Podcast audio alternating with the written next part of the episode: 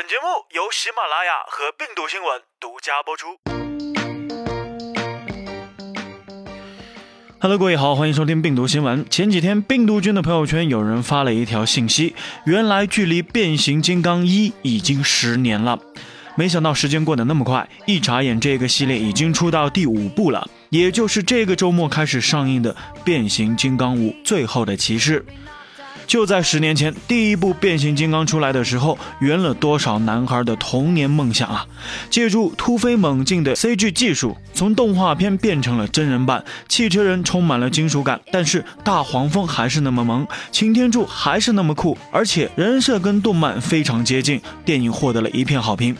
作为爆破之王，导演 Michael Bay 在变形金刚系列正好可以发挥所长。机器人打群架这一种男孩童年的幻想，在他的镜头下变成了现实。刺激的视觉效果加上穿插其中的笑料，正是好莱坞爆米花电影的典范，在全球斩获超过七亿美元的票房。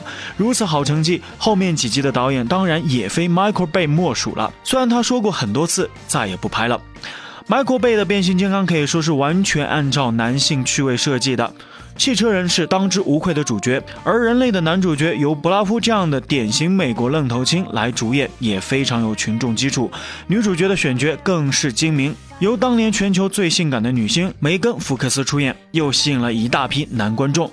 这么讨好的电影，观众怎能不爱呢？第一集口碑不错，但后面三部的评分却一路下降，特别是到了第四部，把男女主角都换了。豆瓣上的评分连七都不到，按照这个趋势，变形金刚五可能会更加难看。虽然骂声越来越多，但是电影却越来越赚钱，特别是在中国，观众越骂越要看。据报道，变形金刚前四部积累的六十亿票房中有三十七亿是中国观众贡献的，这么赚钱，就算骂得再厉害，派拉蒙当然还是会一直拍下去的。因为中国观众的无限热情，电影的主创也越来越讨好中国观众。譬如加了一大堆中国的场景，还有李冰冰等中国明星，动作场面也越来越华丽。但是同时也充斥着中国的广告植入。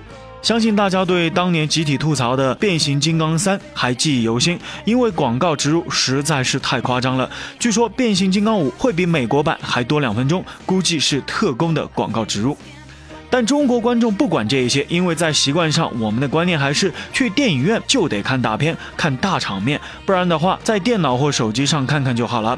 变形金刚正好符合这样的要求，把一切都砸得稀巴烂，打得过瘾，看得也过瘾，最好是看 IMAX 更过瘾。从预告片来看，变形金刚五动作戏还是能够满足大部分观众的要求。新加入的机械巨龙也口吐火焰，展现了超强的威力。而且这一次并不仅仅是博派和狂派的斗争。还会表现变形金刚的起源和他们跟人类在历史上的纠葛。另外，擎天柱在这一集还会黑化怒怼大黄蜂。总之，在这一集里，Michael Bay 又挖了许多坑，说明后面还是会继续拍下去。就算美国观众已经不买账，而且还会拍大黄蜂等单独的新番，真是看准了中国观众的喜好。甚至变形金刚五的全球首映是放在我们大广州的海心沙举办的，因为大数据说我们这里的变形金刚粉丝最多，票房最好。这一部变形金刚的制作成本高达二点六亿美元，仅次于阿凡达和加勒比海盗三。